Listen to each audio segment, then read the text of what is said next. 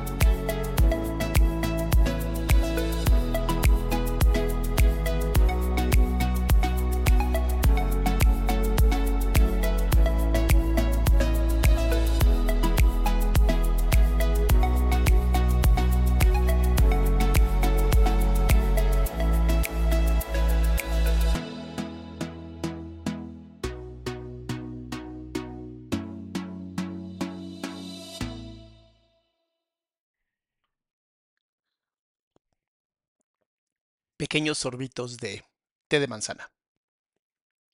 ¿Cómo están? Salamandras, salamonquis, chismenautas. ¿Cómo están? ¿Ya vieron? Es que estoy muy pinche fascinado. ¿Ya vieron esta? Miren, miren. ya, directita, directita de, de la, mm, del horno, directita del horno. Qué gusto, qué gusto saber de ustedes, verlas y verlos otro eh, otro programa más de penitencia. Yo sé que les encanta porque somos como bien adictos a esta onda de, de los criminales y todo eso nos encanta. Em, espero que hayan pasado una linda Navidad. Espero que la hayan pasado bien eh, en sus fiestas, con su familia. Eh, no sé, la hayan pasado increíble, honestamente. De verdad, de todo corazón, yo, mi familia, bueno, mi familia y yo esperamos que sí, de verdad, la hayan pasado muy, muy bonito. Y bueno, pues vamos a empezar con, con este en vivo, que es, hace mucho no hacíamos algo de penitencia.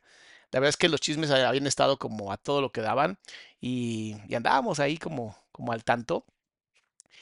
Pero bueno, eh, penitencia siempre es un tema que, que, nos gusta mucho. Y acuérdense que este, como tal, pues, no es así que digas lo mejor para escuchar en niños chiquitos y niñas chiquitas, pero con un buen, a lo mejor, eh, pues un buen acompañamiento, posiblemente a partir de los 12, 13 años, ya posiblemente puedan ver este tipo de videos. Acuérdense que es chisme educativo, acuérdense que absolutamente todo lo que voy a decir tiene 100% eh, una opinión personal, nunca profesional para evitar que los copos de nieve se enojen, porque se derriten cuando se enojan y pues no queremos ser los responsables de que los copitos de nieve se sientan mal, ¿verdad?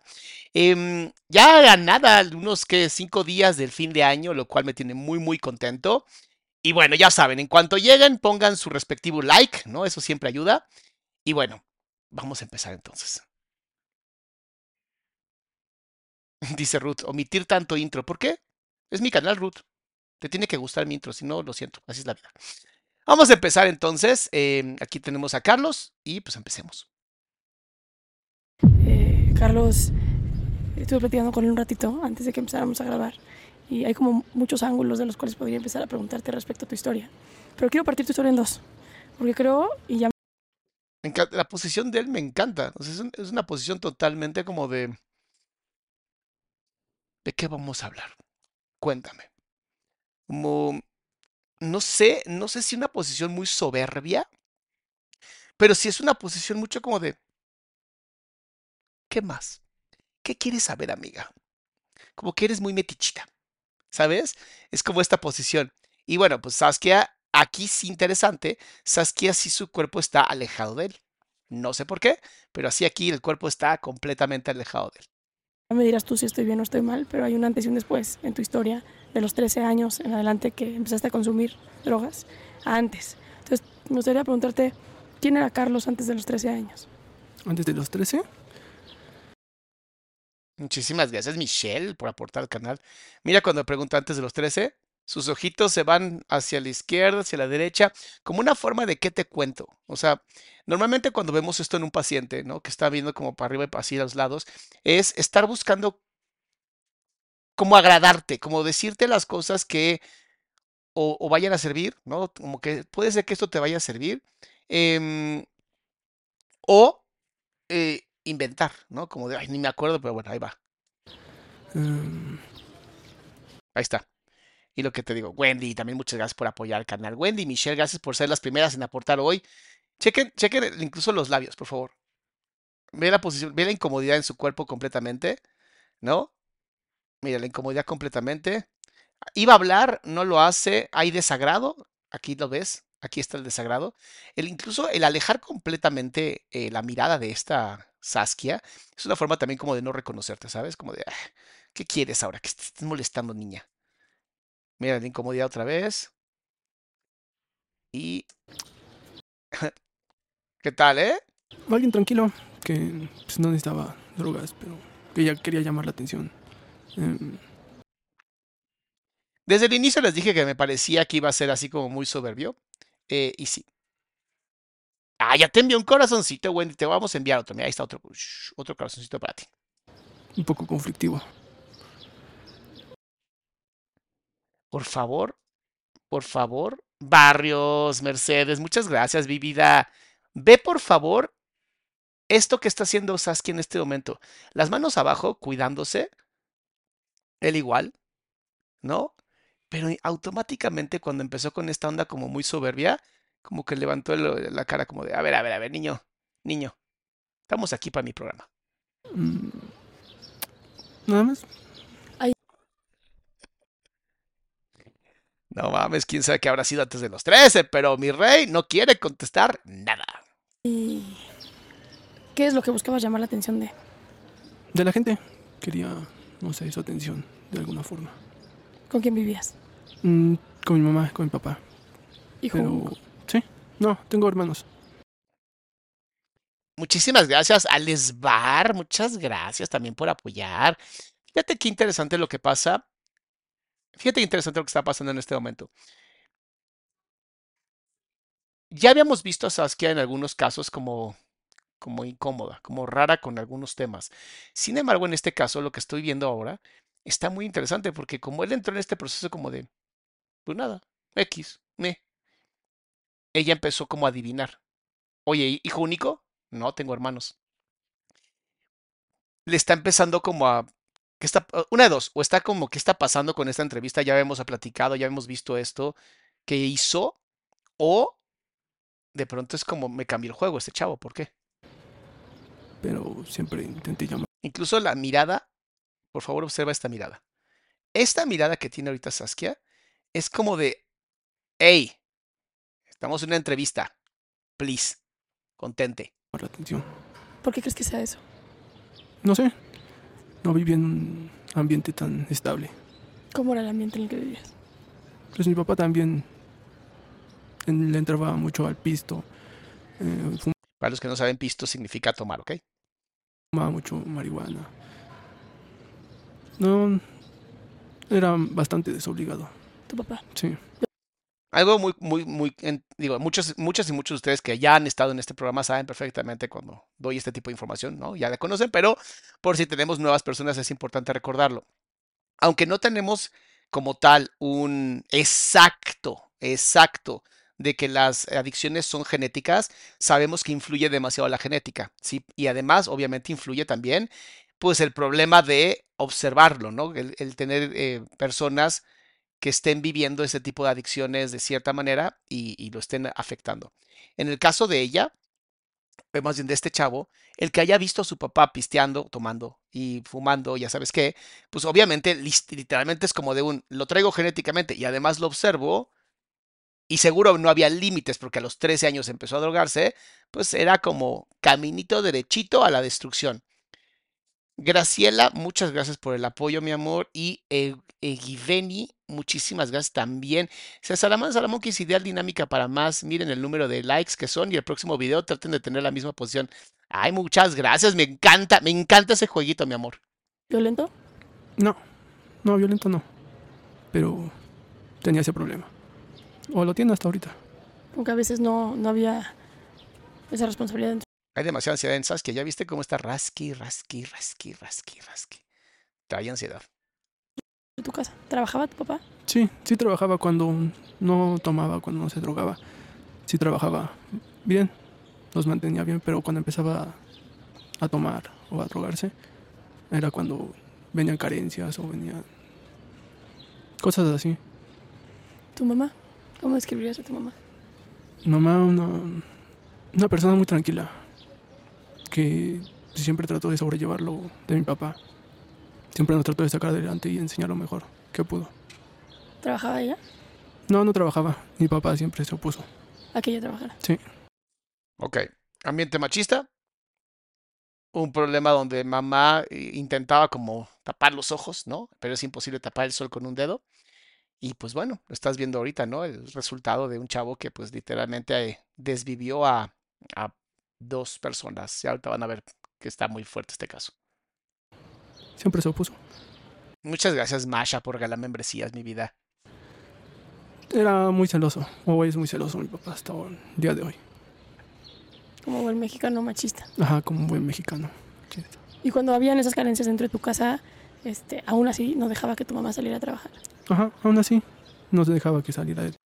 Ve cómo se está agarrando el brazo él. Él se está sosteniendo el brazo como para. Quédate, amigo. Ya dijiste que sí. Tenemos que hacer esto. Aunque no querramos, no hay problema. Ya dijiste que sí. traba- a trabajar, ni que buscara. Y la amenazaba que si la encontraba trabajando, la iba a sacar de las greñas de, de su trabajo. Te tocaba ver eso. No tocaba ver eso. ¿Vieron el nivel de ansiedad que tiene Saskia? Nadita le está gustando esta entrevista. Tus hermanos, prácticamente tus hermanos. Mis hermanos. Mi hermana, pues, a esos años era la mayor. Mm, No sé cómo describir a mis hermanos. Madres, está cero cooperativo. Déjeme aven- aventar un poquito más rápido porque me estoy desesperando con lo lento que va este chico. No sabría. Siento que también trataron de sobrellevar eso, lo de mi papá. ¿Te sientes cercanos a ellos? Sí, ¿Se siente cercano? Mira, ahorita que si te sientes cercanos a ellos, le dice, ¿te sientes cercanos? Y automáticamente la voltea a ver y contesta, pero ve la emoción. Ajá, sí. eh, Quita la mirada, como, como volteando los ojos. llevé muy bien con ellos. Siempre. ¿Han platicado alguna vez lo de tu papá? Sí, lo hemos platicado muchas veces, lo discutíamos de qué se podía hacer. O... Mi mamá siempre hablaba de dejarlo, pero nosotros nos podíamos a platicar de si era correcto y le decíamos que la apoyábamos, pero no se atrevía y no se atrevía. ¿Te hubiera dejado que dejara a tu papá a tu mamá? Sí, Wow. Miriam dice, lo veo desde Alemania. Ojo, desde Alemania, debe ser madrugada ahorita. ¿Cuál es el grupo de autoapoyo? Mi amor, te metes aquí a la página adriansalama.com y ahí donde dice grupo de autoapoyo, ahí le das clic y ahí está. O pones como Team Salamandra, TEAM, T-A-E-A-M, Salamandra con S, y ahí está, en Telegram estamos. Pero bueno, métete a la página, es mucho más rápido. Fíjate qué interesante lo que acaba de pasar con, con este chico. Dice, ¿no? Este, mi mamá lo quería dejar muchas veces, pero no podía. Hay algo que se llama, eh, es un síndrome que existe, que se conoce como impotencia adquirida. Y es un síndrome que muchos seres humanos tienen cuando viven mucha violencia dentro de una familia, dentro de un sistema. Y entonces aprenden a, a ser impotentes. O sea, literalmente se aprende a ser impotente. ¿A qué me refiero? Eh, Una de las metáforas que más me gustan y que, funciona muy bien para explicar esto es la metáfora del elefante chiquitito. Cuando está un chiquito un elefante, los hindús encontraron que si tú al elefante recién nacido le pones una, mm, cadena que no se pueda quitar, conforme va creciendo el elefante, le van agrandando la cadena, hay un punto donde el elefante perfectamente podría romper la cadena por la fuerza que tienen, pero no lo hacen, porque ya aprendieron a ser impotentes. O sea, toda su vida fue aprendida cómo ser impotentes. En el caso de las mujeres violentadas, eh, sobre todo a nivel mundial, cuando vienen de una familia violenta, papá y violento, y se meten a una, una relación de pareja donde también el esposo es violento, se aprende a ser impotente, se aprende a nunca hacer nada y así te quedas. O como dice Katy, ay, mi querida Katy, te mando mucho amor, mi amor.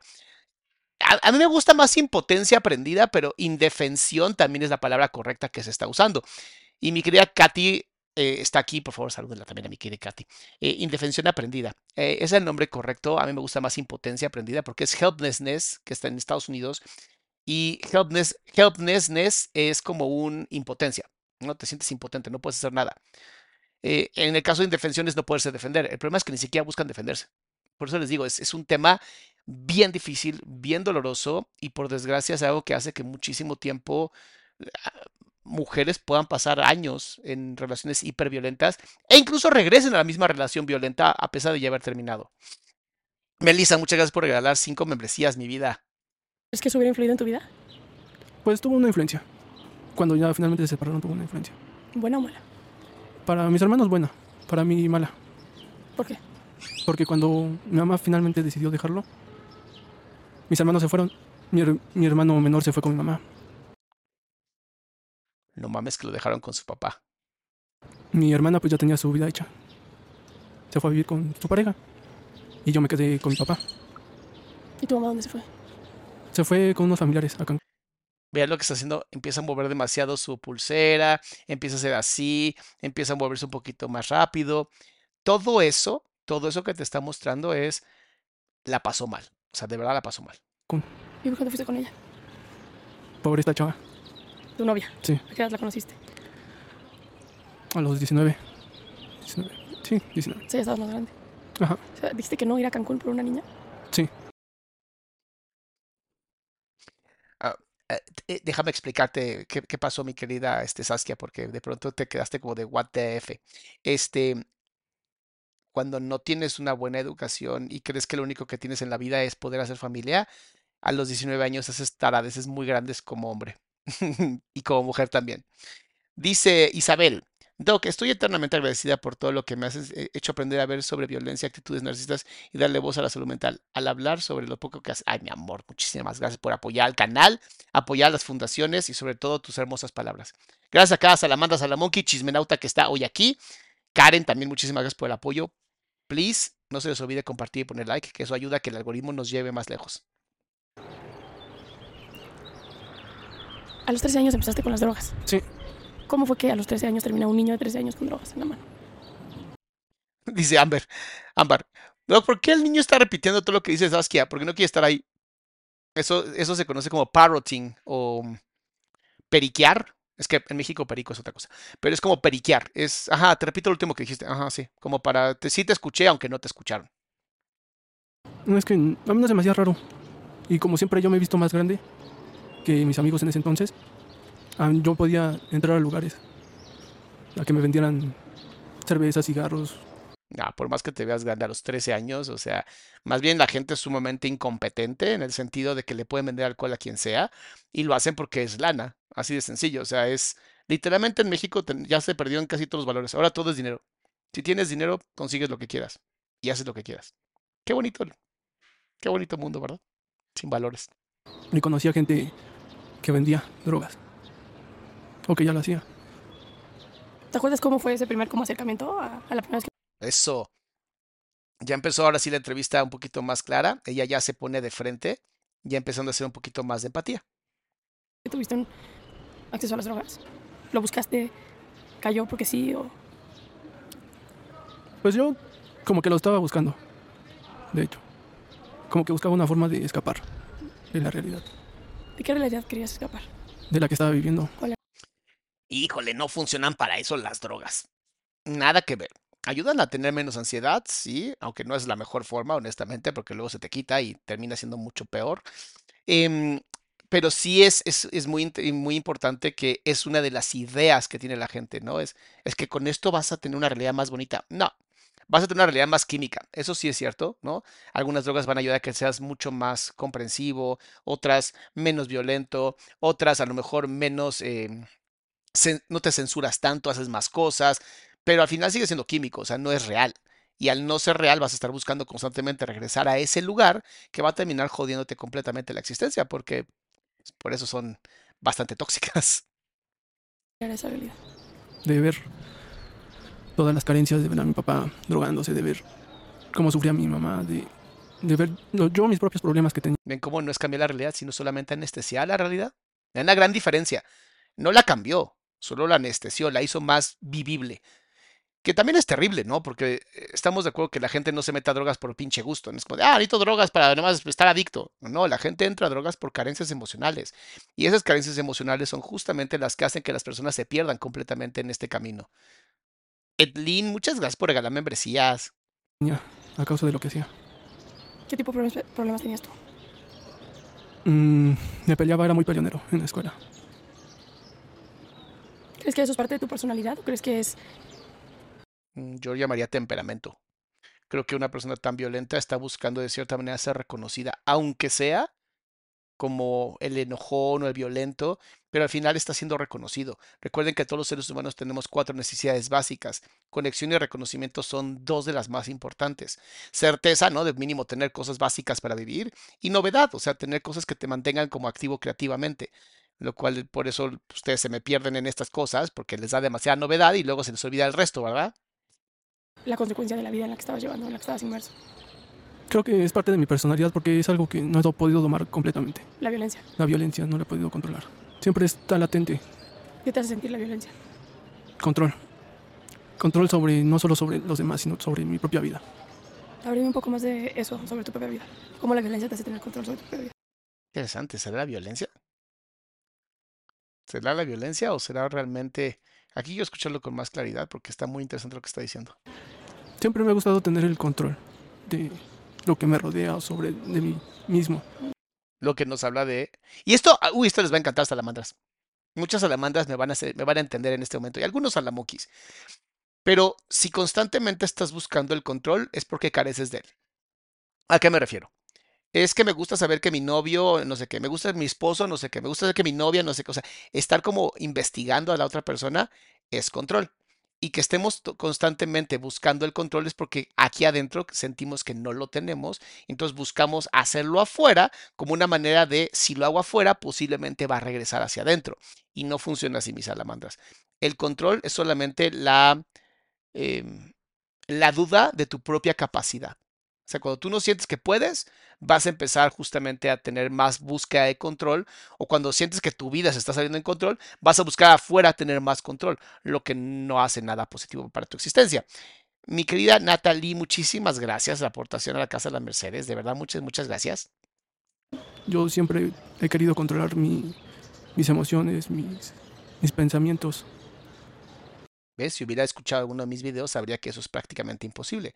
No se puede controlar ni los pensamientos ni las emociones, pero sí se pueden gestionar.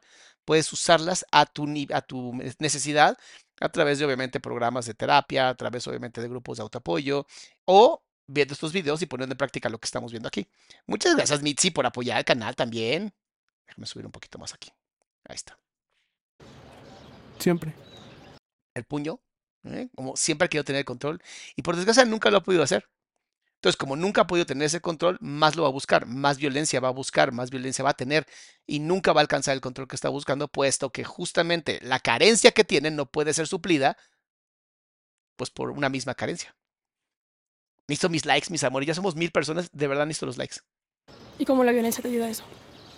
La violencia me ayuda en, en que Va a inventar algo, ¿eh? Está ojitos otra vez para arriba, va a inventar algo. nadie se meta conmigo, en que digan, no, no te metas con él porque puede hacer algo. No es, no es violencia lo que está buscando, es reconocimiento. No es control lo que está buscando, es reconocimiento.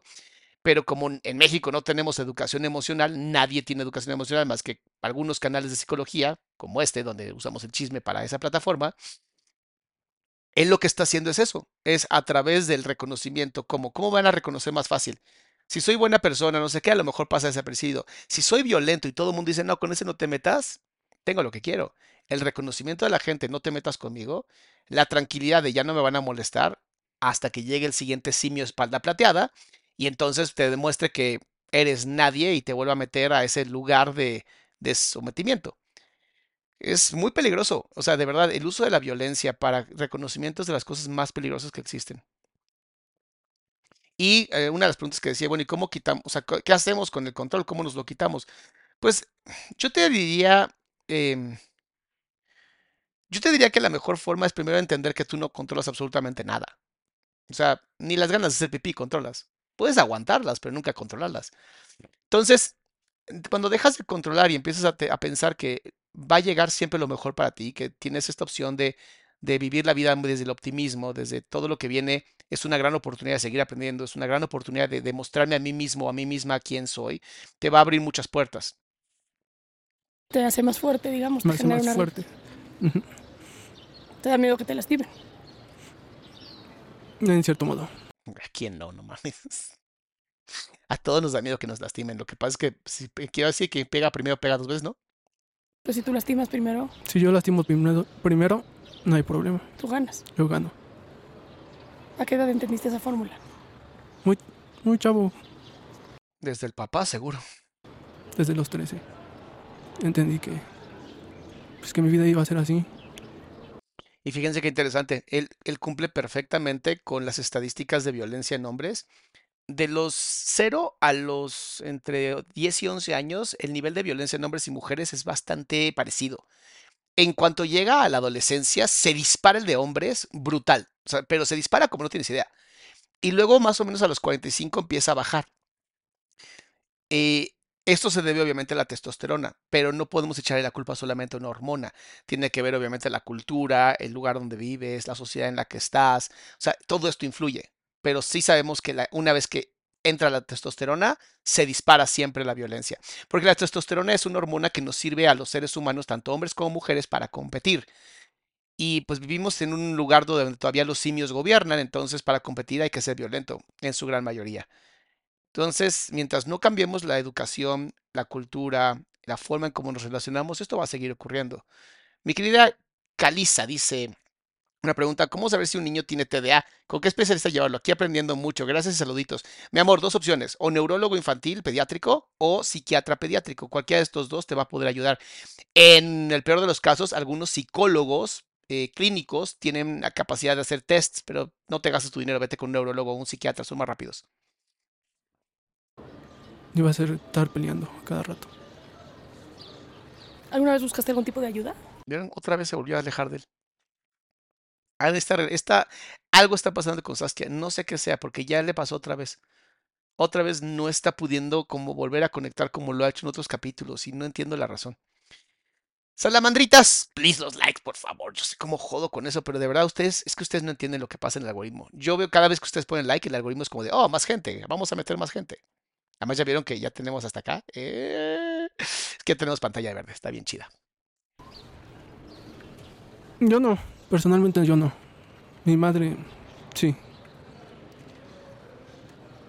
Mi madre siempre me intentó llevar con psicólogos, me intentó llevar con, con gente. Pues sí, pero si no. Imagínense que en esta casa todas las tazas se rompen. O sea, cualquier taza que tú tengas se rompe. Entonces yo agarro esta taza, la pego, la llevo con un psicólogo que me ayuda a pegarla con una mejor eh, pegamento. Y llego y entonces mi papá en vez de romperla como siempre lo hace, lo hace más duro. Y es como de, No importa cuántos psicólogos lleves o cuántos psiquiatras lleves a, tu- a estas personas. Si el lugar donde van a llegar está completamente destru- destruido y es un lugar donde rompen, no van a poder salvar al niño. De hecho, una vez me llevó con un psicólogo a... Me puso un 4, como se podría decir. Me puso un 4 ¿Cómo con un estuvo? psicólogo. Eh, No, Sa- Satsuki. Muchas gracias, mi amor. Le voy a poner así, así a Satsuki porque puso, me voy, literalmente le voy, le va a quitar el celular a la pareja para poner like. Te amo. yo según iba a ver con una, a una clienta y conocí a esta señora y cuando según íbamos a ir a su casa a hacer algo fue cuando me dijo que, que era psicóloga y que mi mamá le había dicho de mí que Ay. Papás. Mamás. Les voy a hablar a ustedes directamente. Hijos adolescentes obligados a ir a terapia es tirar tu dinero a lo estúpido. Es regalar tu dinero. Te lo juro, mejor cómprale un videojuego, lo que quieras, antes de llevarlos a la fuerza. La terapia no funciona si la persona no quiere ir a terapia. Esto tiene que quedar muy claro. La terapia no funciona si la persona no está dispuesta a verdaderamente abrir su corazón. Si lo llevas a la fuerza para que alguien les hable, no va a funcionar. Y eh, van a tener más coraje, van a echar a perder la única oportunidad que tienen, que es una, de verdad una bala de oro.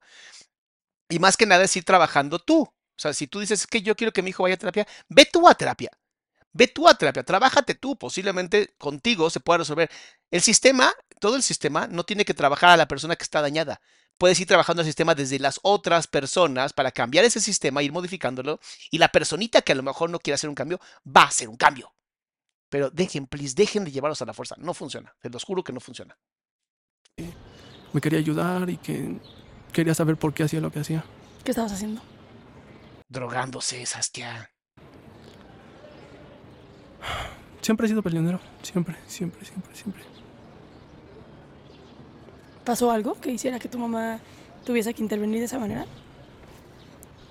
Le di muchas razones.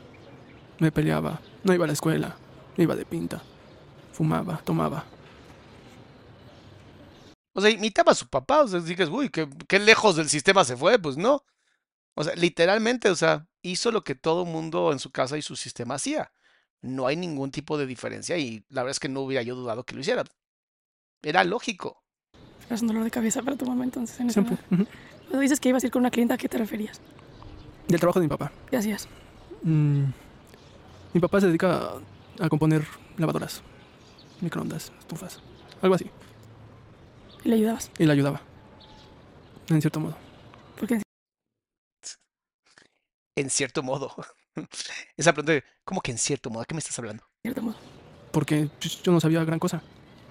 Nada más recuerdo ese día que me dijo, vamos porque necesito que me ayudes a, a bajar algo de una clienta.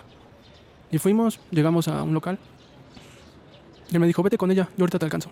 Y me subí a su carro y en su carro fue cuando me dijo todo eso. Lo de que era una intervención. Ajá, Empezaste a drogar muy chico. ajá. ¿Cómo las drogas ayudaban o no ayudaban al nivel de violencia que manejabas? Yo primero he preguntado qué droga se metía. Porque dependiendo qué droga se mete es el problema que vas a estar viendo a nivel de acá. ¿A qué me refiero? Hay drogas que afectan los, los niveles serotonérgicos de tu cerebro o de serotonina, que es una hormona, que, una hormona, una neurotransmisor que tenemos aquí en el cerebro. Otros afectan la oxitocina, esa sí es la hormona. Eh, entonces hace que te sientas más conectado con el mundo. Otros afectan los sistemas dopaminérgicos o de dopamina, lo que hace que sientas motivación y recompensa. También la serotonina influye en, la recompensa.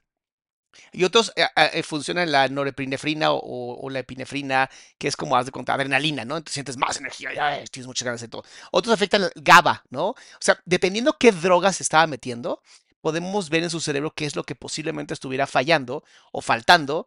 Pero digo, no necesitamos mucha información. El sistema no era el mejor para él y pues obviamente eso en algún punto le terminó jodiendo la vida. Mm, depende de qué droga. La marihuana me relajaba. Como que veía todo más tranquilo. Lo veo más tranquilo. Me serenaba, no, no, no hacía nada, pero si me metía cristal, si me metía... Es lo que les dije. Miren, de absolutamente todas las drogas, la única en donde yo sí les diría, please investiguen muchísimo antes de consumir y de verdad les recomendaría jamás hacerlo, es esa última que dijo. O sea, si algo tiene esa, esa eh, droga, lo que se llama cristal, ah, no sabes el, o sea, el daño que le hace a tu cerebro. Literalmente apaga el sistema de recompensa de tu cerebro. Cuando digo literalmente lo apaga, me refiero a que lo apaga. Y tu cerebro tarda entre un año y un año y medio en recuperarse para que vuelvas a sentir así de placer.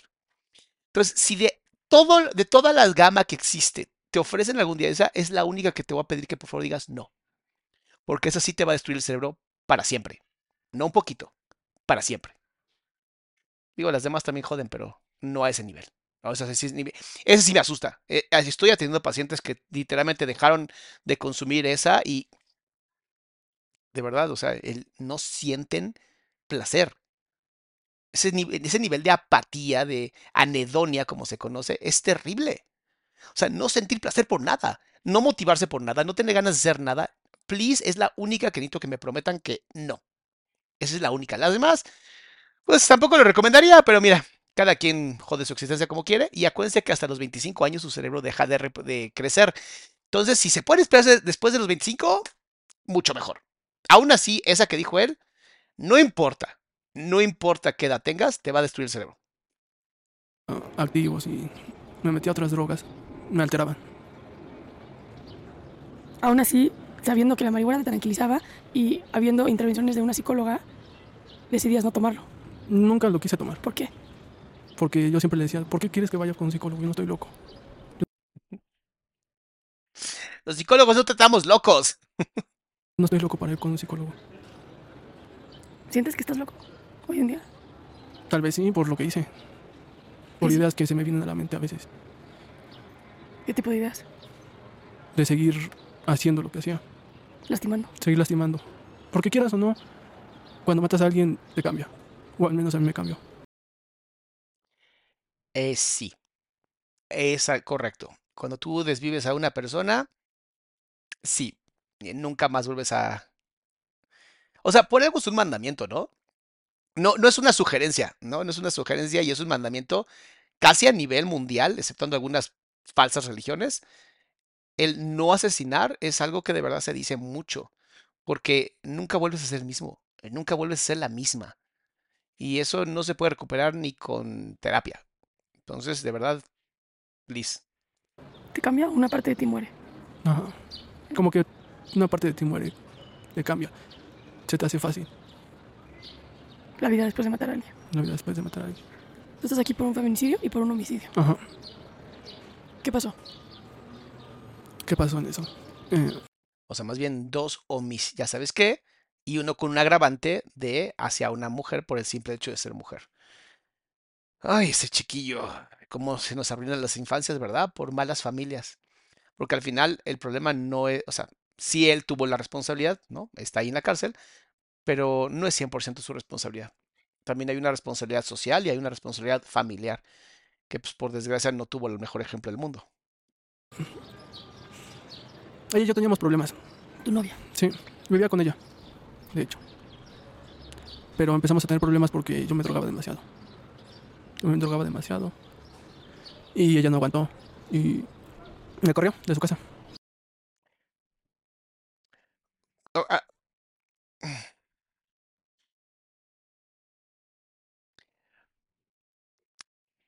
sigue sin ser responsable de lo que hizo. Ella no aguantó, es como, ¿por qué te tiene que aguantar? Las mujeres y los hombres no son ambulancias de tu pareja. O sea, esto sí, quédense ya muy claro. Ustedes no son ambulancias. Hombre o mujer no me importa. No eres, no eres ambulancia. Si no estudiaste enfermería, no eres enfermero ni enfermera de tu pareja. Si no estudiaste medicina, no eres médico ni médica de tu pareja.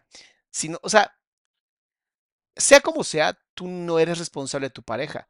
Tú apoyas a tu pareja, tú amas a tu pareja, pero no eres responsable de tu pareja. En cuanto empiezas a tener una, una sensación de tengo que ser responsable de mi pareja, la relación pasa de ser una pareja y comunicación paralela a una comunicación asimétrica, lo que genera lucha por el poder inmediatamente. Please, dejen de considerarse que tienen que andar salvando a otra gente. No vinieron a eso.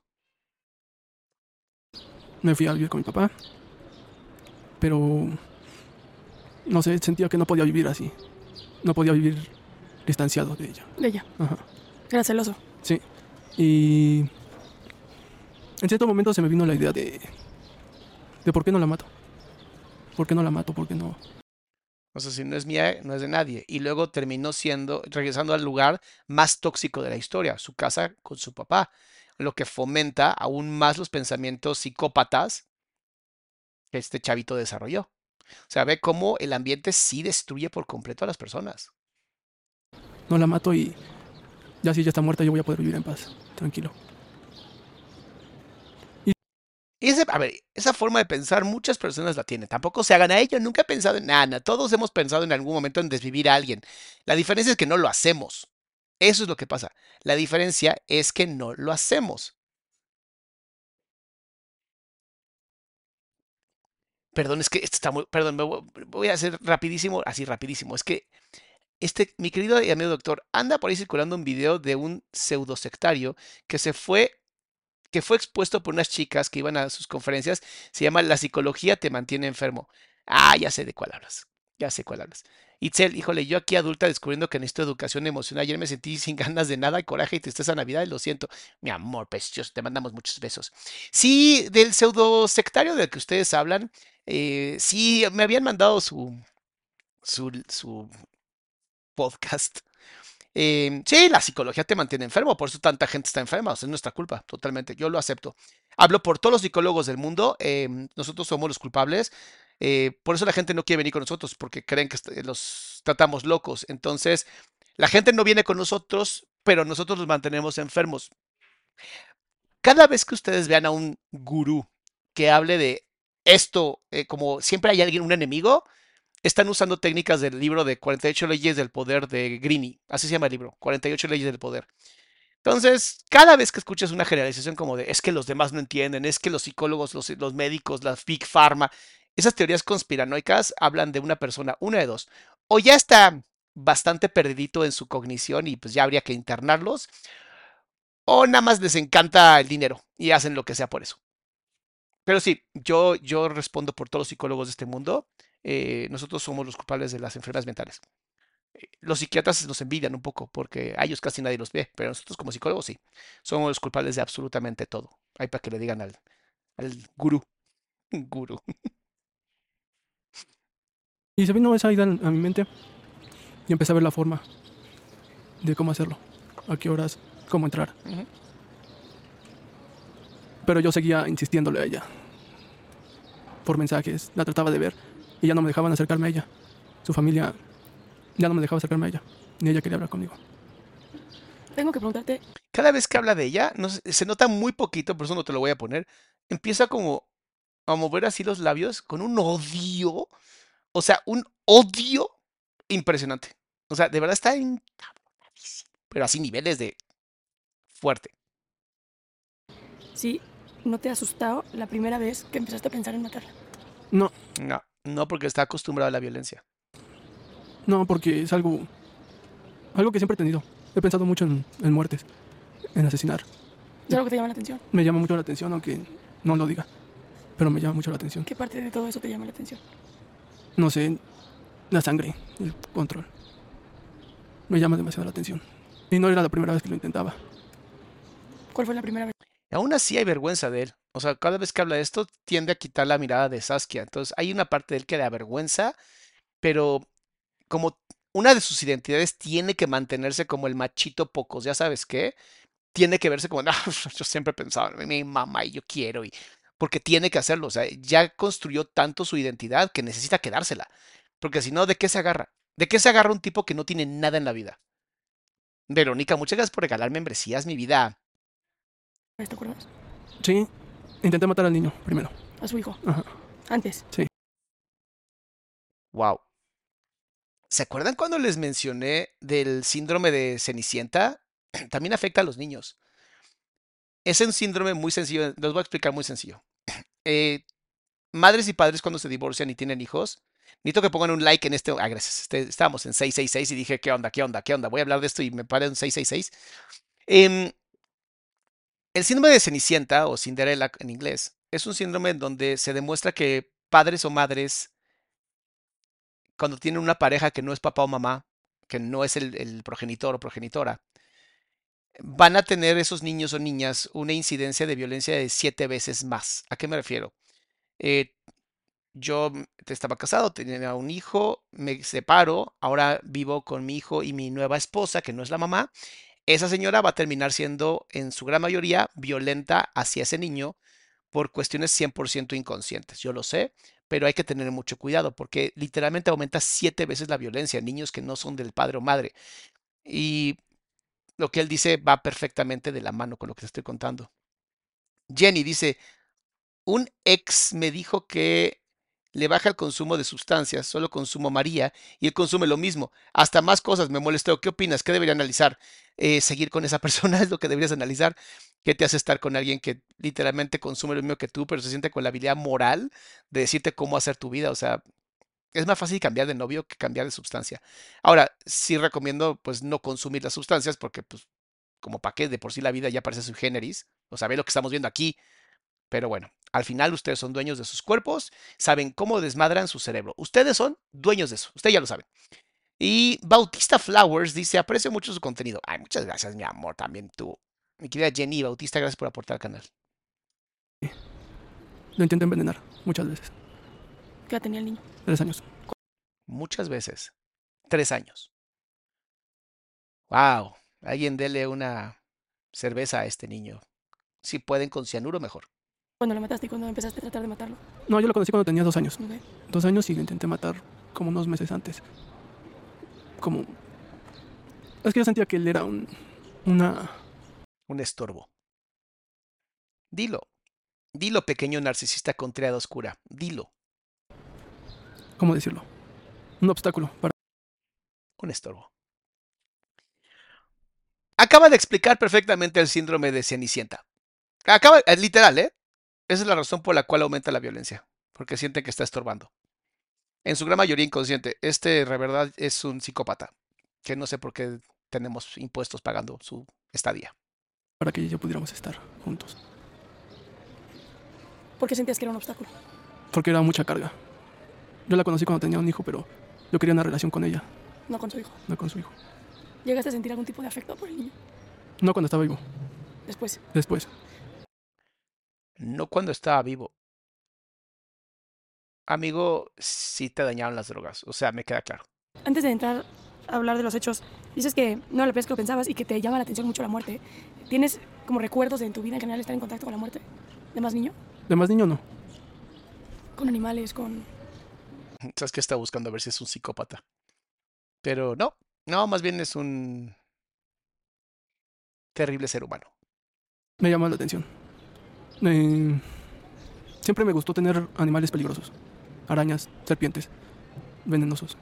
Y entre más venenosos, pues más me atraían. Y... Sí, llegué a torturar animales en cierto momento. ¿Qué tipo de animales torturados? Perros, gatos, ¿A qué edad? Muy joven. Como de unos 15. Yo ya estaba en la edad.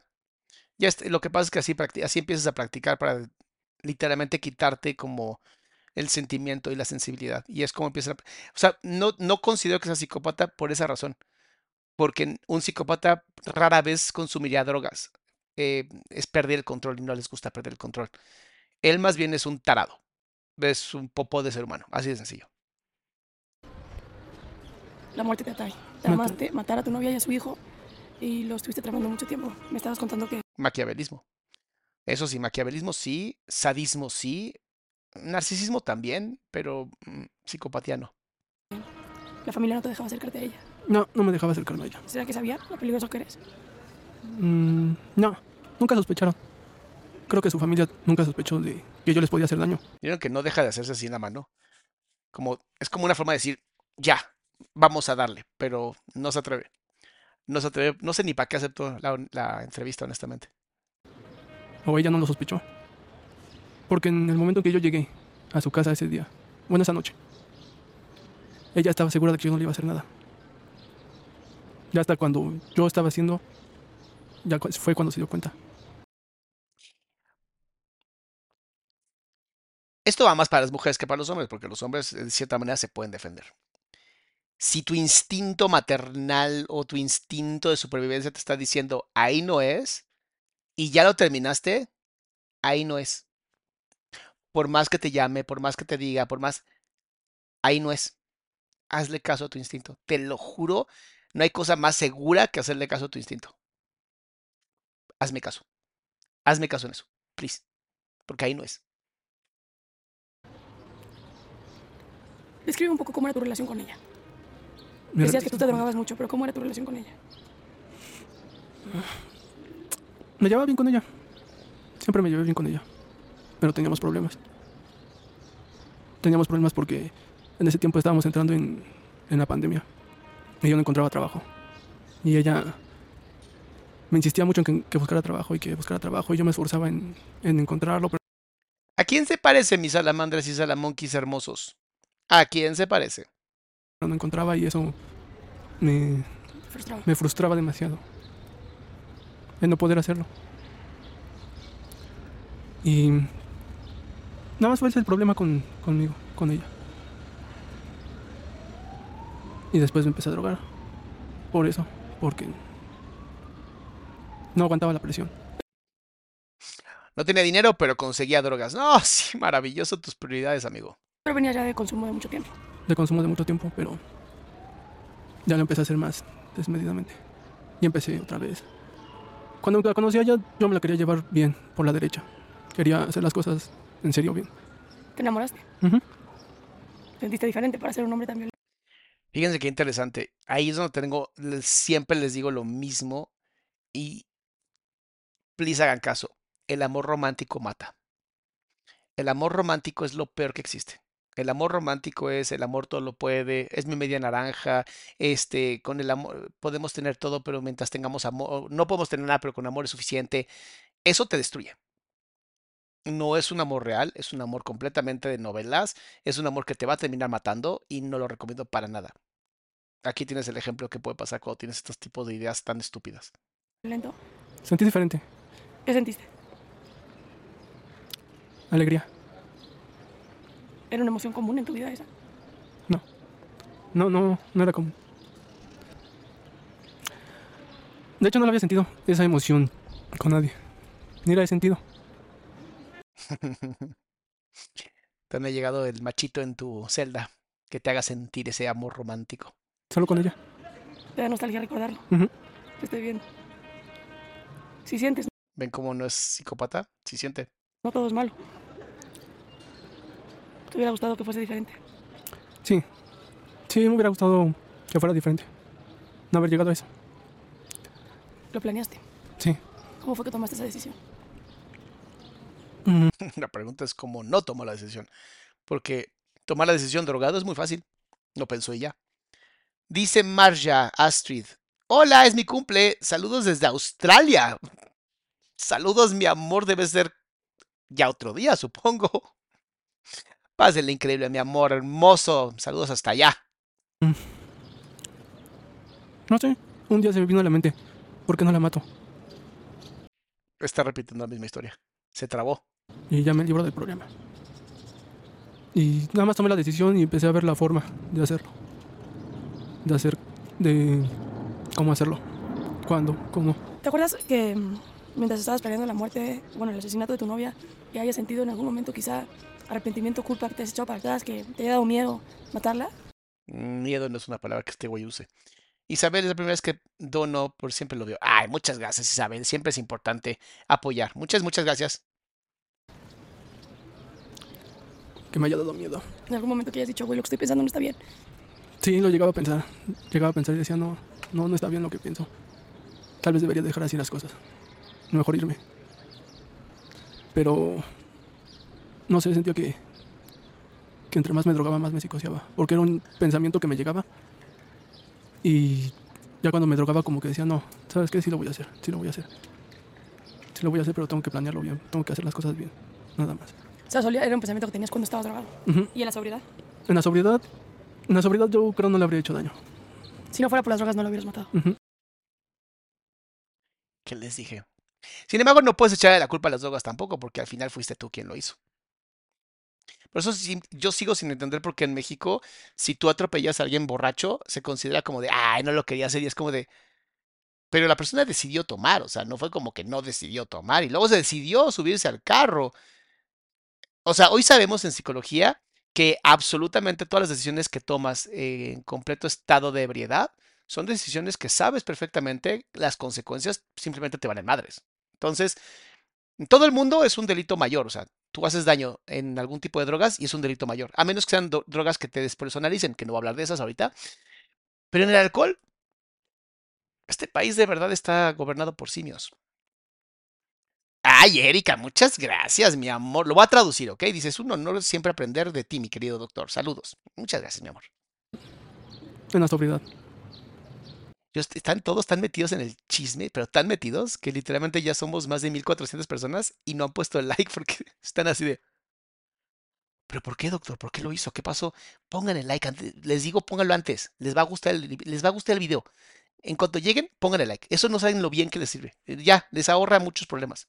Porque eran pensamientos que siempre he tenido.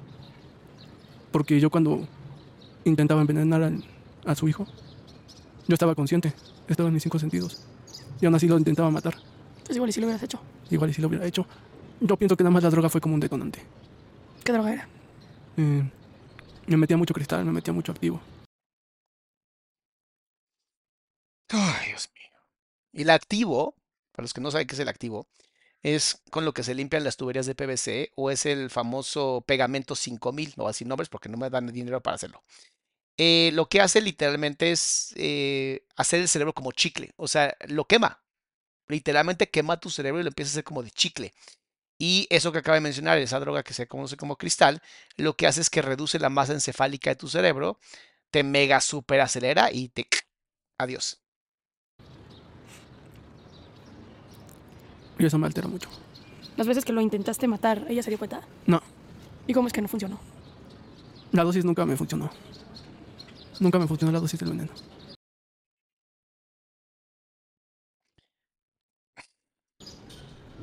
Quizá inconscientemente no lo querías matar. No, Saskia, deja de tratar de romantizarlo, cabrón.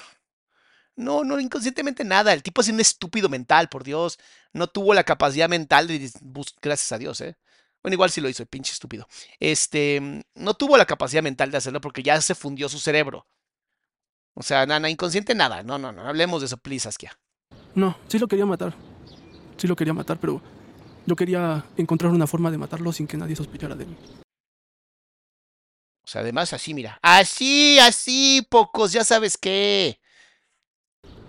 Pero cuando le metías el veneno, ¿le llegaste a meter veneno? Sí, ¿Y no se ponía mal? sí, se ponía mal. ¿Y qué hacían? Pues todo, ella corría a atenderlo. Ve la pinche sonrisota de hijo de perra. Perdón por su mamá, honestamente, pero es que señora, usted no tuvo un hijo, usted cagó y nació esta cosa. Su suegra, mi suegra, corría a atenderlo. Y Mira pinche feliz que está. Madre mía.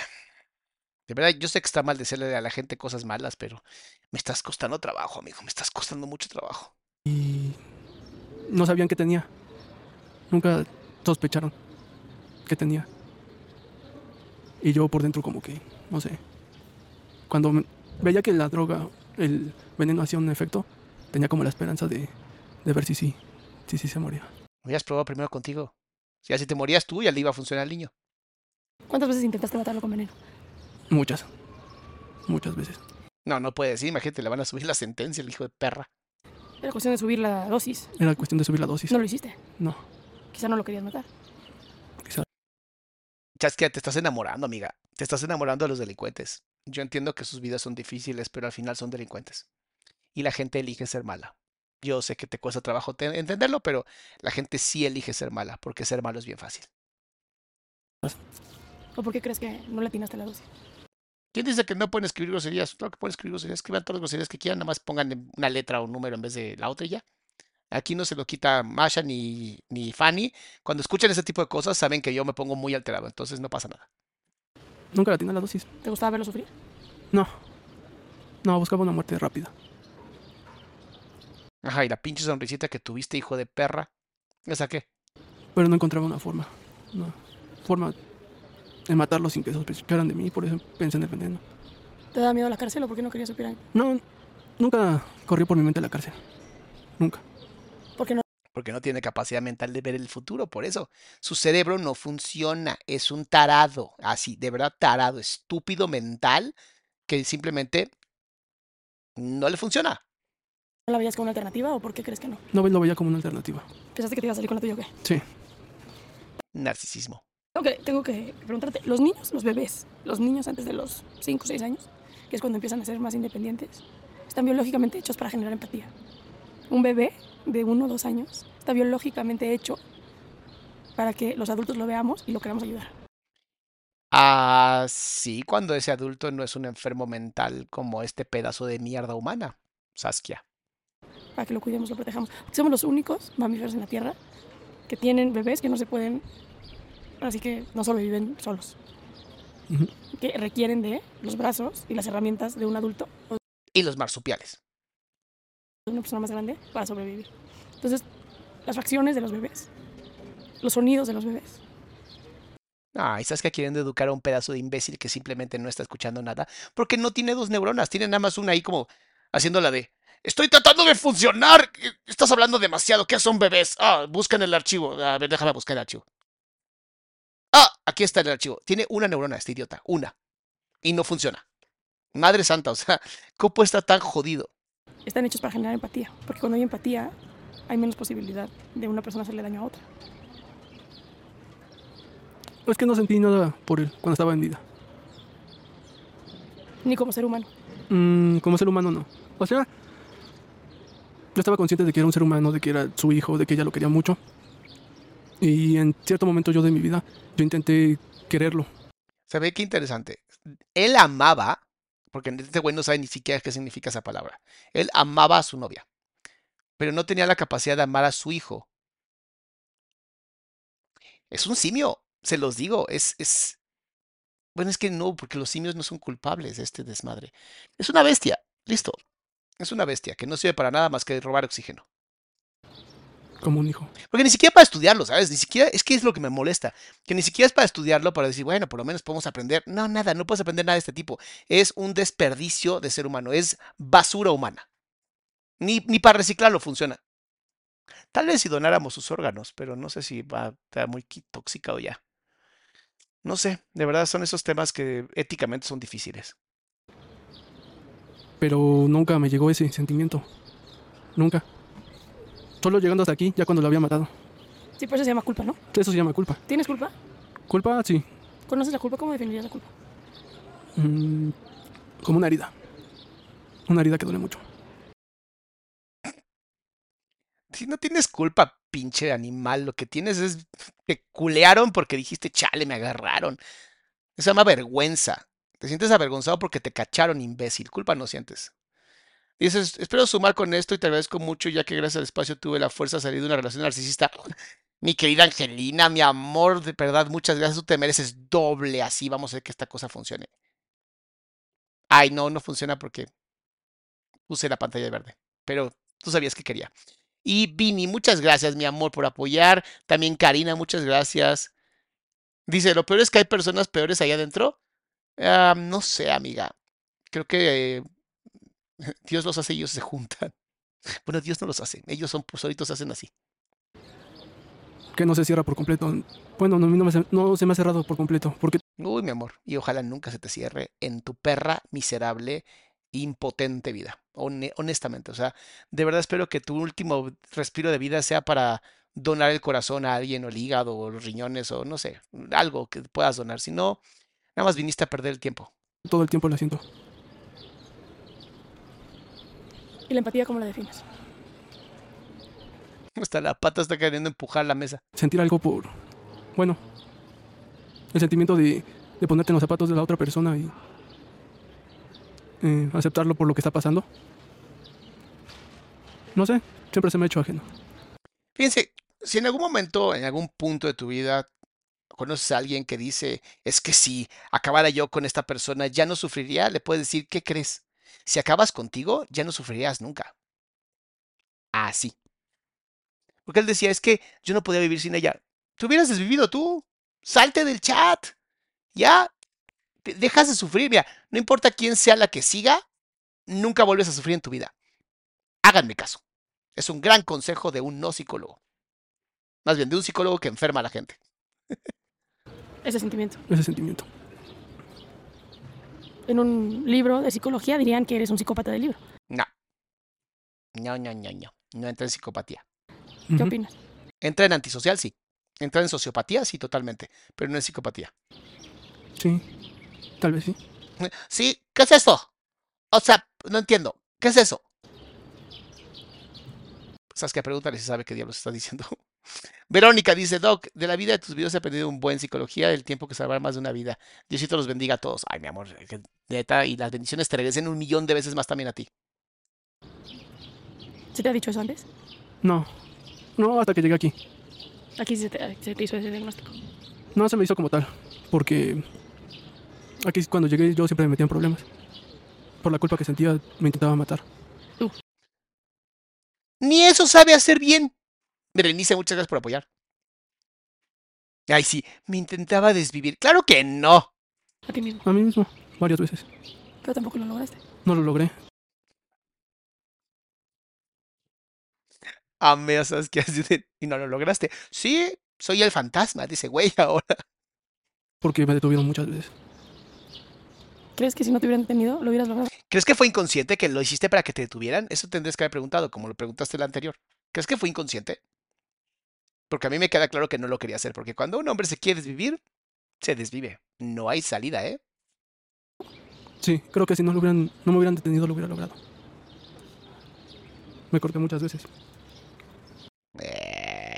Ay, ay, ay, ay. Así se te hizo, papi. Porque si te cortas aquí, créeme, no hay salida. O sea, no hay forma. Si te cortas aquí abajo, donde está la. No te voy a decir dónde, pero si te cortas ahí, tampoco hay forma, ¿eh? Ay, sí, me corté los de. Ay, sí, ay, sí, haciéndome sashimi yo solito mis muñecas. Lo que eres un cobarde es lo que eres. ¿En los lugares correctos? En los lugares correctos, me tragué navajas. Ahora quiero preguntarte si esos intentos de suicidio tienen que ver con la culpa de lo que hiciste o tienen que ver con la realidad en la cual estás inmerso hoy. Por la- en la culpa. La culpa. Iba a decir por la realidad. No, no, la culpa, la culpa. Iba a decir la culpa, ¿eh? Queda muy claro. No, es la realidad en la que estás viviendo. Cuando llegué, me sentía como en un estado de, de shock. No podía creer lo que había hecho. Ok. De hecho, cuando la maté, no lo podía creer. Cuando la viste ahí sin vida. Ajá, cuando lo- la vi sin vida, no lo podía creer. O sea, fue como un. De verdad sí lo hice, de verdad sí está muerta. Y no lo podía creer. Vieron que no hablo del niño. Habla de ella. De que en realidad sí estaba muerta. ¿Te acuerdas si sentiste placer o si sentiste arrepentimiento en ese momento? Sentí arrepentimiento cuando la maté. Cuando me di cuenta de que ya estaba muerta, sentí arrepentimiento. Porque, no sé. Cuando se murió, Ah, no se murió. Tú la mataste. cuando la, la ahorqué y finalmente dejó de respirar, me di cuenta de que sí estaba muerta y te lo juro que yo intenté revivirla de alguna forma. Pero no, no despertó. Sí se murió. O sea, cuando te cayó el 20 que ya no estaba. Ajá. Cuando me cayó el 20 que ya no estaba, dije, no, ¿qué acabo de hacer? No por el acto, sino porque la había matado. No por el acto, sino porque la había desvivido. ¿No es lo mismo? Ven como si es un pedazo de intento humano. Había matado lo que yo más quería. ¿Y si era amor ese, Carlos? Amor, obsesión, Amor romántico. Es de los más peligrosos. tal vez obsesión. Estaba obsesionado con ella. Por la forma en que me hacía sentir. Me hacía sentir bien, me hacía sentir alegre, me hacía sentir normal. Yo digo que lo sigas intentando. Yo digo que no te detengas. Busca la forma de salirte del chat. Un día lo vas a lograr. Estoy seguro que lo vas a lograr, amigo. Pero aún ahí, después de matarla, ya mataste a su hijo. Sí, O sea, primero a ella, después al hijo. ¿Qué tal? después de matarla. ¿Por qué no salvar a lo único que ella amaba tanto? Me acuerdo que cuando la estaba asfixiando le dije, cállate, porque si no, voy a matarlo a él. Y ella me dijo, no. No podía hablar, pero me dijo con la cabeza que no, que no lo matara. Y la maté. Me cayó el 20 de que la había matado. Eso fue como a las 3 de la mañana. De verdad, mujeres, please, háganme caso. Please, please, please. De verdad, sigan su instinto. Si su instinto dice aquí no es, es ahí no es. Se los prometo, ahí no es. De ahí me puse a drogarme, empecé a tomar. El niño estaba dormido. El niño estaba dormido. O sea, todavía le dio tiempo de empezar a drogarse más. Sí, no, totalmente. inconsciente todo. El niño estaba dormido y empecé a tomar. A tomar y a tomar y a tomar y a tomar. Y lo veía él acostado. Y como que quería, pero a la vez no quería. Como que decía, sí, vamos, voy a matarlo también a él. Ahí está la empatía. Él es sociópata, no psicópata. Y no, no, algo me decía, no, no, no lo mates, mejor no. Y así estuve un rato, como una hora y media. Hasta que me decidí. Dije, no, sí, lo voy a matar. Y agarré y le rompí el cuello.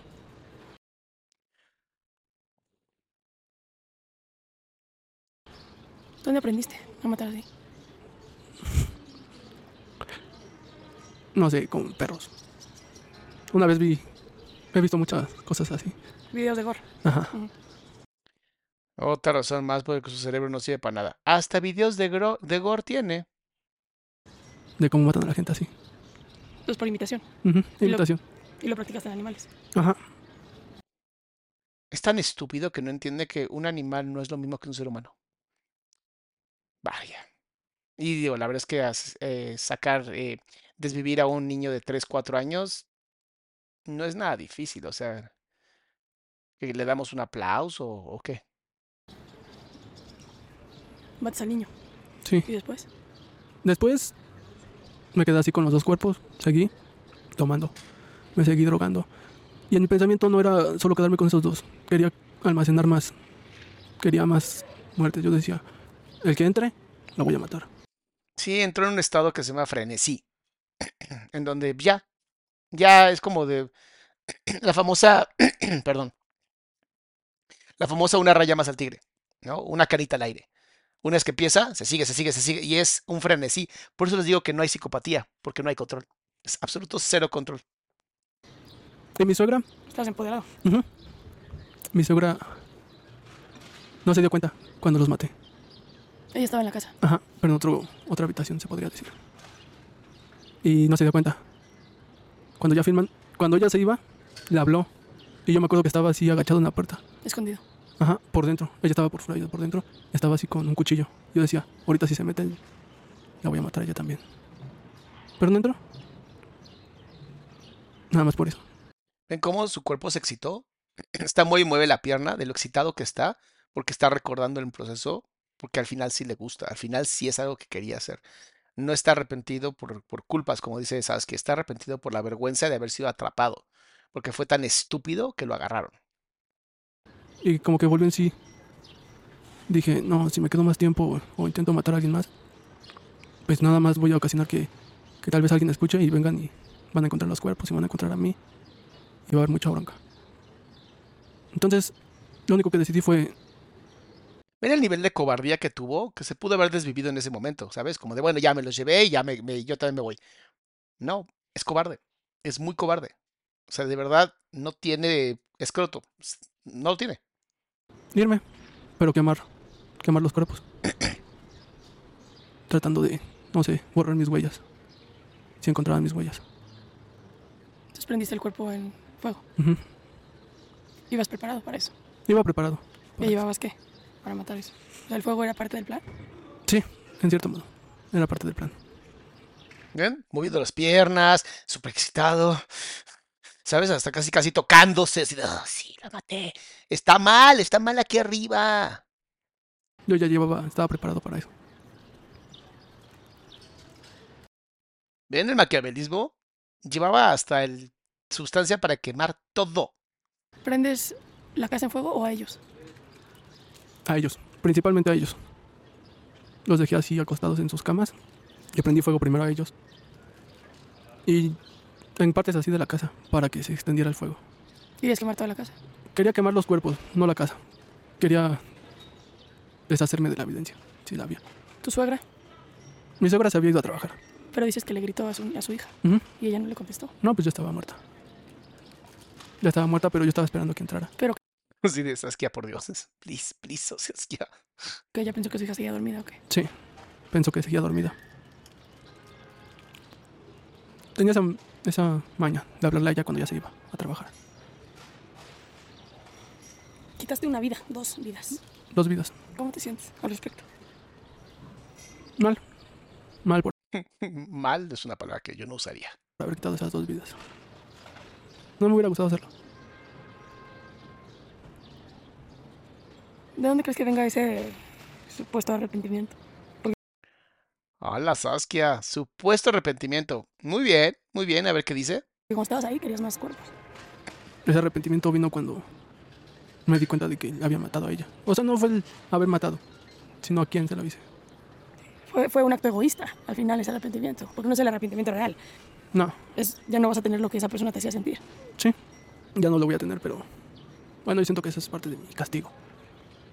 Tener que vivir con eso, No, mi amor, tu castigo aún no empieza. Espérate. la culpa. ¿Cómo es que te detienen? ¿Me detienen? ¿Ves? ¿Sabes que ya se aburrió? Ya empezó a ver hasta las uñas. Así de, ay, sí, pinche güey, idiota, ya me caíste mal. No me detienen en la escena del crimen. Después de que prendí, le prendí fuego, me fui a mi casa, me cambié de ropa y me fui a otro lugar a drogarme, a seguirme drogando. Y mientras iba pasando por las calles vi, vi a la gente, cómo se acercaba a la, a la casa. Y yo decía, tal vez, si ven los cuerpos, no me relacionen a mí. ¿Vieron la sonrisita que se aventó? Mira. Ve, no, no siente culpa. Ahí está la sonrisa. Ahí está su sonrisita. ¿Dónde está? ¿Dónde está la culpa? Aquí está su sonrisa. No siente nada culpable, le vale madres. Araceli, muchas gracias, bebé. No saben cómo están apoyando ustedes. Muchas, muchas gracias de verdad por apoyar al canal. Y me seguí drogando en otro lugar. Eso fue como a las 7 de la mañana cuando me fui a otro lugar. Me detuvieron como hasta las 3 de la tarde. Regresé a mi casa. Tenía unas botellas de, de vino ahí. Me puse a tomar adentro de mi casa. No llevaba ni 15 minutos que había entrado. Cuando entraron los ministeriales. Y me sacaron. Encañonando. Con su familia. Ahí iba, ahí estaba mi suegra. Estaba su hermano de ella. O sea, ¿cómo lo dedujeron, imbécil? ¿Cómo supieron que fuiste tú? Nunca lo han sabido. Con certeza. Hasta ahorita. No, no hasta ahorita porque por la forma en la que dan su declaración o dieron su declaración en el juicio, yo me di cuenta de que no fue así, de que ellos no me vieron. Este es el típico imbécil que cree que si algo no lo puedes ver, no existe, ¿no? Entonces el aire no existe para este idiota. O sea, no es difícil sumar uno más uno, amigo. ¿Y si te están viendo ahorita? ¿Sabes qué? Así como de, Ay, Dios mío, la peor entrevista de mi vida. Digo, no ahorita que estamos grabando, ¿verdad? porque no está en vivo esto, pero si ven esta entrevista. Pues de cierto modo, no sé, sabrían que fui yo. Te detienen a las 3 de la tarde. A las 3 de la tarde en mi casa. Llegan por ti, entran encañonados y te llevan. Me llevaron al ministerio. Tu suegra y tu cuñado estaban ahí. Sí, ¿Le dijeron algo? no. No, después de eso, de lo que hice, no, no volví a hablar con ellos. Los vi en los, en los juzgados, los vi en el ministerio público, pero no volví a hablar con ellos. Llegaste al Ministerio Público y ¿qué pasó? Entonces ahí me empezaron a preguntar. Bueno, desde que me subieron a la patrulla me preguntaron, ¿tú fuiste? Pero con otras palabras. Tratando de sacarme pues, la verdad a golpes. No sé por qué no me siento nada mal con eso que está diciendo. Pero no, nunca les dije la verdad. O sea, es cobarde. Lo que les dije, es un cobarde. Nunca te abriste con ellos. No, Nunca confesaste. no, no confesé. Siempre les daba versiones acá, alternas. ¿Por qué no más decir la verdad? Porque decir la verdad me, me hubiera implicado que me dieran más años. ¿Cuántos años te dieron? Al principio cuando me sentenciaron me dieron 125 años. No, bueno, pues es que sí, la diferencia está cabrón. Imagínate, le hubieran dado 200. No mames, ¿cómo va a salir? No, 125 posiblemente salga, porque este güey no sabe ni sumar. Pero 200 años chance no hubiera salido. Por cada uno de los cuerpos. 70, 60 y tantos años. 62 años, 6 meses. Por cada muerto. Ángeles, muchas gracias, mi amor precioso. Yo me preguntaría, 62 años por una mujer y 62 años por un niño. ¿Por qué el niño no fueron 122 años? O sea, de verdad. ¿Por qué no tenemos pena de muerte, honestamente, este país? Bueno, sí sé por qué. Muchos no son culpables y están ahí. Sí, esa no podría funcionar. Con la apelación me bajó a 70. ¿Apeló y va a salir en 70 años? Híjole. ¿Qué pruebas hay en tu contra? En mi, en mi contra no hay pruebas como tal. En mi contra solo están las declaraciones de ellos. Una declaración de mi suegra que dice que me vio antes. Antes de... Cuando, se, cuando ella se fue. Dice que me vio. Lo cual no es cierto. Y la declaración de su... De su tía, de ella. Que me dice que, que me vio ya cuando ya le había prendido fuego a su casa. Me vio salir según. O sea, ¿no lo condenaron también por prenderle fuego a la casa? Eso también tendría que haber sido una condena, ¿no? ¿Por qué estás hablando por primera vez de cómo se dieron las cosas? ¿Qué te motiva a estar aquí sentada en este momento contando lo que estás contando? Ya le dio tanta hueva, ¿sabes qué? Que ya está, está enredando el micrófono, o sea, ya se está yendo. Así, de, bueno, ya acabamos esta entrevista, ¿eh? Con permiso. Me siento más liberado. Me Sí, siento sí. más Ah, este güey quería, quería el reflector. Le urge el reflector porque es nadie ahora. Acuérdese que a él le gusta el reconocimiento, es una necesidad que necesita. Cuando yo recién llegué este penal no podía hablar de lo que había hecho. No podía. No porque me diera miedo, no porque Le daba miedo, por eso lo dijo. sintiera algo, no, no podía hablar de ello sin, sin sentirme culpable. No podía. Y conforme fueron pasando los tiempos, el tiempo me empecé a sentir menos, menos culpable hasta ahorita. Sí me siento culpable, pero ya como que va disminuyendo. La culpa nunca se quita. Por eso les digo que no puedes sentir culpa. Este güey está sintiendo vergüenza. Y la vergüenza sí se va reduciendo porque pues, vas aceptando tu triste realidad. Pero culpa no siente para nada este animal. Te has intentado quitar la vida varias veces. Ya, hazlo bien, maldición. ¿Por qué te tardas tanto? Sí, ¿Por qué? ya culpa, mucha culpa. Ya. No me dejaba descansar la culpa. Sentía... No había un momento en el día en que no lo recordara. De una u otra forma, ¿A los dos? a los dos. Eso es vergüenza. Está afectando la identidad del ser humano. Y esa culpa decía, no, es que tú no mereces estar vivo. Tú no mereces estar vivo y que ellos estén muertos. Entonces, me, me intenté quitar la vida. Enrique, muchas gracias por regalar tantas membresías. De verdad, muchas, muchas gracias, Enrique. Como a los tres días que llegué aquí, la primera vez. Después otra vez y otra vez y otra vez y otra vez. ¿Cuál fue la, la última vez que lo intentaste? ¿Hace cuánto tiempo? La última vez fue cuando me tragué unas navajas. ¿Hace cuánto tiempo? ¿Ven cómo es estúpido? Ya sé cómo me voy a salir del chat. Me voy a tragar unas navajas. Eh, no, creo que te salgas del chat. Te va a doler hasta el queque. Pero de verdad, hay otras maneras muy sencillas. Yo no sé por qué no lo has intentado. Yo digo que te hace así porque has visto suficientes películas para saber cómo hacerlo. Como unos seis meses. No, como unos ocho. Ocho meses. O sea que no has terminado de intentar. No, Es tu deseo morirte. no es mi deseo. Porque yo sé que si yo sigo vivo voy a ocasionar algo, algo peor de lo que ya hice. ¿Cómo que? No sé, estamos rodeados. Estoy en un lugar donde en cualquier momento puede pasar cualquier cosa. O sea, ya lo amenazaron de... Te enojas. En cualquier momento te enojas y reaccionas. Y no sé qué, qué pueda pasar. No sé si pueda matar a alguien más o, o qué pueda pasar. Una persona con tu, como tú tiene posibilidades de reinserción. No. La ley dice que sí. ¿Y tú? Yo digo que no. Yo digo que no porque si yo me sintiera... Yo no me siento capacitado para vivir allá. Amigo, de verdad lo vuelvo a decir. De verdad lo vuelvo a decir. Hay gente que de verdad necesariamente necesita salirse del chat. Nada más haz algo bueno, dona tus órganos, por favor. Y lo he pensado muchas veces. Y lo que me llega a la mente es, si salgo, lo primero que voy a hacer es buscar para drogarme otra vez. Y ahora voy a hacer esto. O sea que yo siento que no cambiaría nada el que yo saliera. Seguiría haciendo lo mismo. La saluda fácil es el suicidio. Es cobarde. No, Saskia, no, no, Saskia, no le des ideas malas. Es cobarde, pero es la más sana para todos. Todos aquí estamos de acuerdo. Tal vez si me hubiera matado ese día, cuando ella estaba, ella todavía sería, seguiría viva. Si me hubiera matado yo en lugar de ella. Y hubiera dejado de sufrir. ¿Ven lo que les digo? Porque su vida valía más que la mía. La vida de ese niño valía más que la mía. Mil veces, mil veces más. O sea que igual y si lo hubieras, lo pudieras volver así a hacer, te hubieras mejor quitado la propia vida que la de ellos. Sí, me hubiera quitado yo la vida. No ellos. La- ¿Ven cómo ya le dio hueva a Saskia? ¿Ve?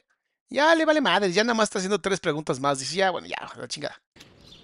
repito, la salida fácil es el suicidio. Y dices que tú no tienes solución. ¿Crees que no tienes solución porque no quieres o porque tu cabeza no funciona? No es que yo no quiera. Es que los pensamientos vienen. Sí, todos, todos tenemos pensamientos intrusivos, pequeño. Todos tenemos pensamientos intrusivos. Nada más sabemos personas que literalmente buscamos hacer el bien. Es más complicado, es más difícil, cuesta más trabajo que ser un pedazo de popó que cualquiera puede hacer. Los pensamientos vienen y llega un punto en el que ya no lo controlo. Ya no lo puedes controlar. No. Carlos, gracias por platicar conmigo hoy. Qué interesante platicar contigo. Quiero hacerte una última pregunta. Si llegaran a ver esta entrevista, la familia de tu novia, bueno, de la víctima, Si llegara a ver su, esta, esta entrevista. ¿Vieron que nunca se puso derecho? Nunca. Nunca cambió su posición. ¿qué les dirías? Que me perdonara, no. Porque yo sé que lo que hice no, Tiene, tiene cara de loco el güey. no tiene perdón. No le podría pedir a alguien a quien arrebate a su, a su hija, a su hermana, que me perdonara. O a su nieto. No, no encuentro las palabras para decir perdón. Solo que traten de vivir con eso. Traten de, de vivir con el dolor. O sea, ni siquiera va a buscar pedir perdón. Solo tratan de vivir con eso. ¡Oh, la madre! Yo no les puedo pedir perdón a ellos porque no me lo van a dar.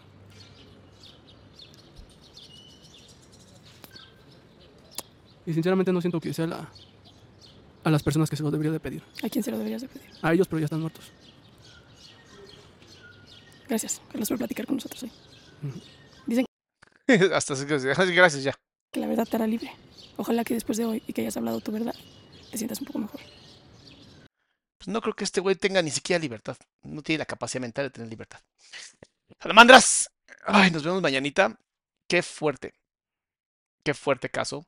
Qué triste ser humano, honestamente. Pero hay que recordar que estos monstruos no nacen, sino que se hacen. Entonces, cuidemos mucho cómo nos relacionamos con otras personas. Cuidemos mucho cómo nos vivimos con otras personas, porque nunca sabemos cuándo podemos encontrarnos con alguien que tenga este tipo de impulsos que no quiera controlar y termine siendo peor que excremento humano lleno de vómito y todas cosas que Les recomiendo que vean una película cómica, una comedia, lo que sea, para que se den un buen lavado de mente, porque este tipo de cosas sí como que afectan. Mis amores, cuídense mucho, nos vemos mañanita.